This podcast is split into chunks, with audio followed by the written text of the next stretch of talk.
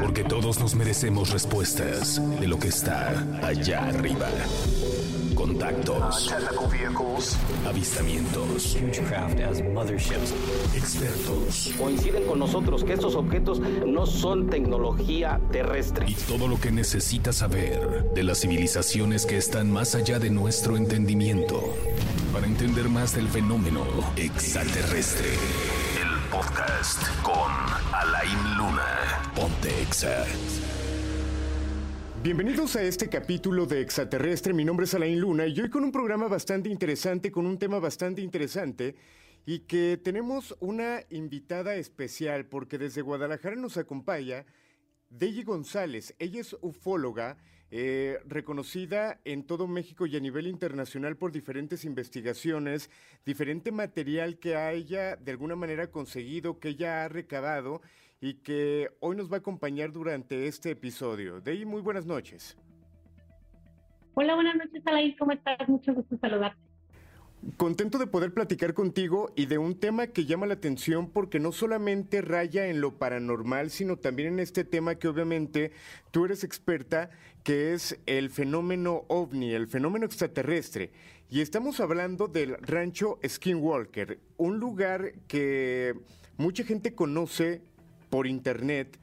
Un lugar que si bien pudiéramos hablar de todo lo que se cuenta del Área 51 en Estados Unidos, pues bueno, existe este sitio en Utah que también es importante, repito, en cuestión no solamente paranormal, sino en la parte de la ufología, ¿no?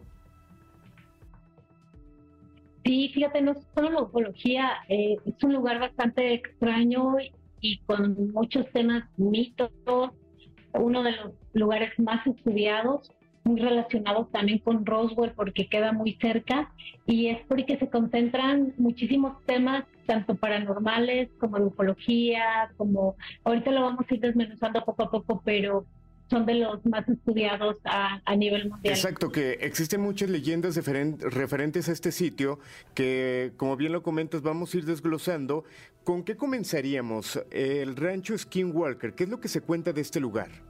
Pues mira, todo comenzó con los registros que se tienen ya eh, documentados, eh, más o menos en 1994, cuando una pareja, un matrimonio compra este rancho con fines para, para ganado. Y ellos empiezan a tener, eh, a, a, ver varias cosas que les empieza a, asustar. Primero les, les sorprendía mucho, luego les comenzó a asustar hasta que dos años después deciden venderlo porque ya no podían sostener más todo lo que estaba pasando. Eh, muchos dicen y que estos eh, buscaban dinero, pero sin embargo ellos estaban perdiendo ganado. Eh, ellos platicaban, por ejemplo, de estos famosos hombres del lobo que atacaban a su ganado y que lo, los pudieron herir en varias ocasiones nunca pudieron atraparlos a pesar de que sabían que iban a y todo esto viene de la leyenda de los de los indios navajos. O sea nos podemos ir todavía de ahí más atrás porque se dice que los indios navajos avistaban este tipo de seres que utilizaban el pie para disfrazarse y pasar por es, por esas áreas no por eso el nombre de skill working que significa caminantes de piel o los que caminan bajo la piel hay muchos dibujos, inclusive ahí en el rancho, en las piedras, donde se les ve a estos seres eh, con la cabeza lobo y, y, las pieles, y era la manera de atacar o de abordar a la gente. Eh, y que cuando abordaban a la gente y se les quedaban viendo, podían hacer una especie como de fusión.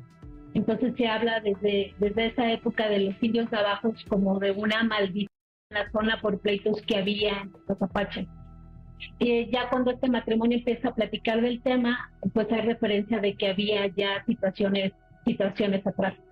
Vende dos años después eh, el, el, rancho y es cuando ya entra aquí una organización que se llama NIT, que empieza a hacer investigaciones y desde entonces ya el lugar está totalmente vigilado con cámaras 24/7 y con muchos especialistas, ya programas de televisión, el, lugar ya está cerrado, no está abierto al público y ahí se fueron descubriendo pues muchos otros temas, ¿no? Que también este matrimonio platicaba como, como orbes de colores eh, que, que, que, dentro tenían una especie como de remolino y días después de que estos zorros aparecían eh, encontraban a su ganado calcinado y también experimentaban muchas alteraciones eléctricas. Y déjame comentarte, Lain, que eh, cuando yo escuché de esto se me hizo muy, muy familiar, porque yo en alguna ocasión, en una investigación que estábamos haciendo en el volcán Popocatépetl, pudimos ser testigos de algo similar. Eh, eh, estábamos, normalmente nosotros desde cierto punto que estábamos intermedios entre el volcán en el Popocatépetl y el Iztaccíhuatl, en la madrugada, solo, no había gente, eh, nosotros pues siempre esperamos ver ya sea en el cráter o en el cielo estos objetos, ¿no? Tenemos montadas cámaras, equipos y estamos pendientes de ver en las alturas este tipo de objetos. Y una noche inusualmente eh, se nos acerca un perrito callejero que estaba ahí en la zona, muy asustado, llorando, y empezamos a ver este fenómeno también, ¿no? De una esfera, pero extrañamente casi rozando el suelo, muy cerca donde estábamos nosotros. Y, otro fenómeno igualmente similar al del skinwalker, que son unos seres como translúcidos altos, de más de dos metros, demasiado largos, estéticos, y, me suena mucho ¿no? esta familiaridad que ellos hablan de que es quizá un portal dimensional el que se experimenta también en esta zona. Que aquí en México eh, mucha gente llega a asemejarlos con los conocidos como nahuales, que se habla que son personas que tienen como el poder o el don de convertirse en animales, ya sea para atacar o para vigilar. Mucha gente llega a decir que se trata de nahuales. Eh, regresando a esta parte que hablas de la pareja, eh, parte de la historia, que seguramente la conoces, se habla que en una ocasión el hombre de la casa vio a algunos metros a esta, esta bestia, no sé cómo la pudiéramos llamar. Él se dice que toma su hizo varias detonaciones y que al final de cuentas no logró herirlos. Ellos entraban a su casa, veían que los objetos estaban en otras posiciones, de repente las cosas desaparecían, y es aquí cuando raya en que pues se trata de un portal o se tratan de estos seres o se trata de algo paranormal, ¿no? Sí, vamos a nombrar más o menos cuáles son los fenómenos que ocurren en este rancho y que es porque suele ser tan, tan llamativo. Tenemos eh, avistamientos ovnis, eh, las bolas de luz o estas bolas de fuego que aquí en México son llamadas como, como brujas o estas que yo te comentaba eh, que tienen como tipo remolinos internos. Eh, actividad Portergate, que es la que mencionas, que son objetos que aparecen de repente fuera del lugar. Y también esta pareja mencionaba muchos ruidos debajo de la tierra, como que si hubiera máquinas trabajando. Tenemos también la mutilación de ganado, que en, años anteriores se conocía con, con el famoso chupacabra. Eh, criaturas extrañas, no solo estos tipos hombres con pieles de lobo, sino también eh, seres como sombras que desde los árboles los observaban cuando ellos se asomaban en sus ventanas. Eh, criaturas tipo como pie grande y también inclusive crop circles, que los crop circles se suelen ver comúnmente eh, cada año entre los meses de mayo y agosto en Inglaterra. Ok. Hace rato comentabas de a qué grado ha llegado este caso que programas importantes han ido a analizarlo, investigadores importantes, y justo argumentabas esto de las cámaras y que hay evidencia que no sabemos qué tan real puede ser de lo que ha captado eh, este equipo que se dejó en este sitio para vigilar pero hay unas fotos donde se pueden ver criaturas extrañas. Yo esto va como pregunta, ¿realmente se trata de fotos de este sitio? ¿Es un montaje? Pero existe esta evidencia, ¿no? Sí, eh, yo pienso que, que, todo lo que ocurre ahí es real, más sin embargo, la connotación que últimamente se le está dando y la publicidad que tiene, que History Channel tiene ya una serie de documentales eh, referente a, todas estas investigaciones. No sé qué tanta verdad o no tengan estas imágenes que ellos muestran. Eh, por eso de las, teorías que se han manejado ahí van desde que puede ser un fraude, sin embargo no les han comprobado nada. también se ha hablado ahí que quizás ocurren todo este tipo de fenómenos porque eran lugares de experimentos militares. Eh, recordemos que está cerca de Roswell, entonces hay mucha similitud mucha connotación ahí. Entonces, este, pues habría que, estar muy atentos. Recordemos que todos estos temas, Alain, y tú lo sabes, que manejas todo esto de lo paranormal y en mi caso, todo el tema de ufología es un tema muy delicado donde en Internet vemos eh, demasiada información falsa. Entonces tenemos que ser siempre muy cuidadosos en, lo que compartimos, lo que vemos y, analizar bien las pruebas para no caer en este tipo de, de, desviaciones ¿no? y confundirlo. Ahora, allí se habla de, que pudiera ser un portal y tú platicabas también de la zona del Popocatépetl. Eh, ¿Será algo similar? O sea, ¿realmente se podrá tratar de, de un portal donde puedan ingresar no solamente entidades eh, como fantasmas o como le quieren llamar, sino también estos seres extraterrestres, al igual que lo que se cuenta en el volcán Popocatépetl? Yo creo que sí, yo creo que va más enfocado a ese lado. Eh, pueden ser dos cosas, puede ser un choque de eh, universos paralelos y que de repente topamos y se cruzan este tipo de fenómenos, que también pasa en, en, la zona en silencio, el cual también ya tuve la oportunidad de estar ahí, o puede ser eh, estas zonas energéticas que llaman mucho a ese tipo de energías, que de alguna manera se pueden cargar o se pueden manifestar. Eh, eh, esto podría, podría ser una pregunta un tanto ambigua, pero en este tipo de sitios, ¿qué se tendría que hacer? O sea, ¿realmente tendría que estar deshabitado? ¿Realmente pues es algo natural si existe un portal que ocurra esto y así será por siempre? ¿O hay algo que se tendría que hacer? Pues seguir investigando, deshabitado no lo creo, porque por ejemplo en el caso de Popocatépetl, eh, aparte del refugio que conocemos ahí en, donde llegan todos los alpinistas, hay uno abandonado mucho más cerca del cráter, el cual era habitado por, eh, por científicos eh, japoneses.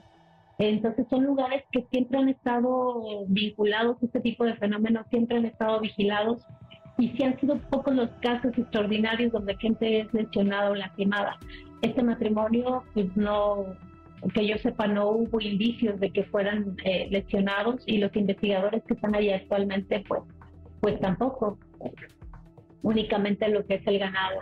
Ok, pues digo, habrá que darle seguimiento porque es un sitio que desde hace años se ha convertido como en un enigma y que siempre sale información y que siempre la gente busca información.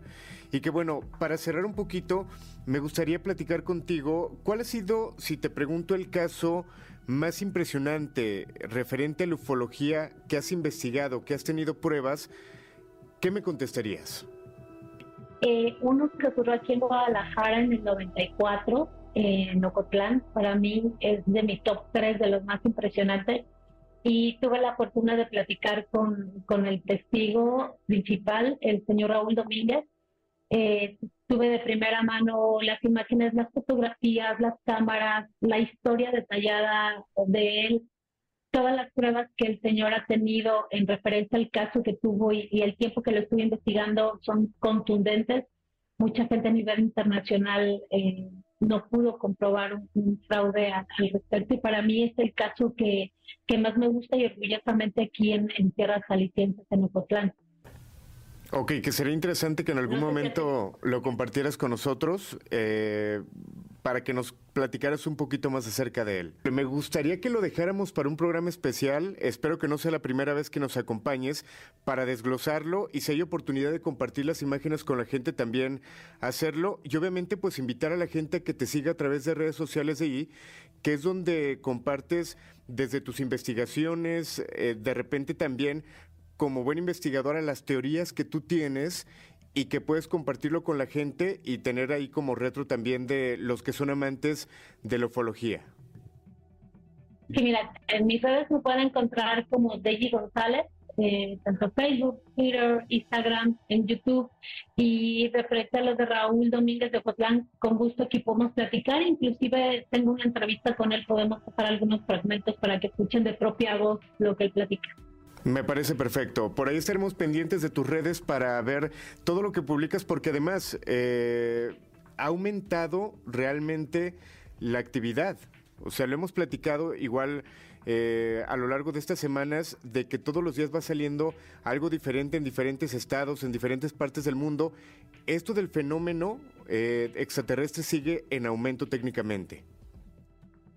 Sí, fíjate que ha cambiado mucho. Eh, desde que yo era niña y que me, empecé a interesar en estos temas, era muy común los debates eh, que había desde Nino Canón, no sé si recuerdan, eran horas de programas que terminaban en la madrugada y se enfocaban esencialmente a, a quién si era algo real o si era algo de mentira. Ahorita ya todo ha cambiado. Sabemos que en el Congreso de Estados Unidos ya se está hablando al respecto, en el Congreso de México hay más apertura. Mucha gente siempre tiene una historia que contar de que ha sido testigo de estos avistamientos. Entonces, eh, tenemos que aprovechar esa apertura, te repito, como hace ratito, no caer en, tanto engaño que vemos en redes sociales por abuso de, de tecnología eh, hay que ser muy cuidadosos, pero sí, es un tema real, es un tema que requiere mucha investigación, que aún no hemos dado con, con la verdad, que ahorita con lo que se está hablando en el Congreso de Estados Unidos al respecto, tenemos que tener mucho cuidado por el tema de, no sé si has escuchado, eh, que había un plan como de una simulación holográfica. Entonces hay que ser muy cuidadosos con toda la información que ellos nos proporcionan, porque puede pudiera ser este, enfocado hacia otro lado. Perfecto, Deji, te mando un fuerte abrazo, gracias por compartir esta información y espero pronto tenerte de vuelta. Hay un gusto estar contigo, saludos a toda la audiencia. Perfecto, con esto finalizamos este episodio de Extraterrestre. Mi nombre es Alain Luna, a través de ExaFM.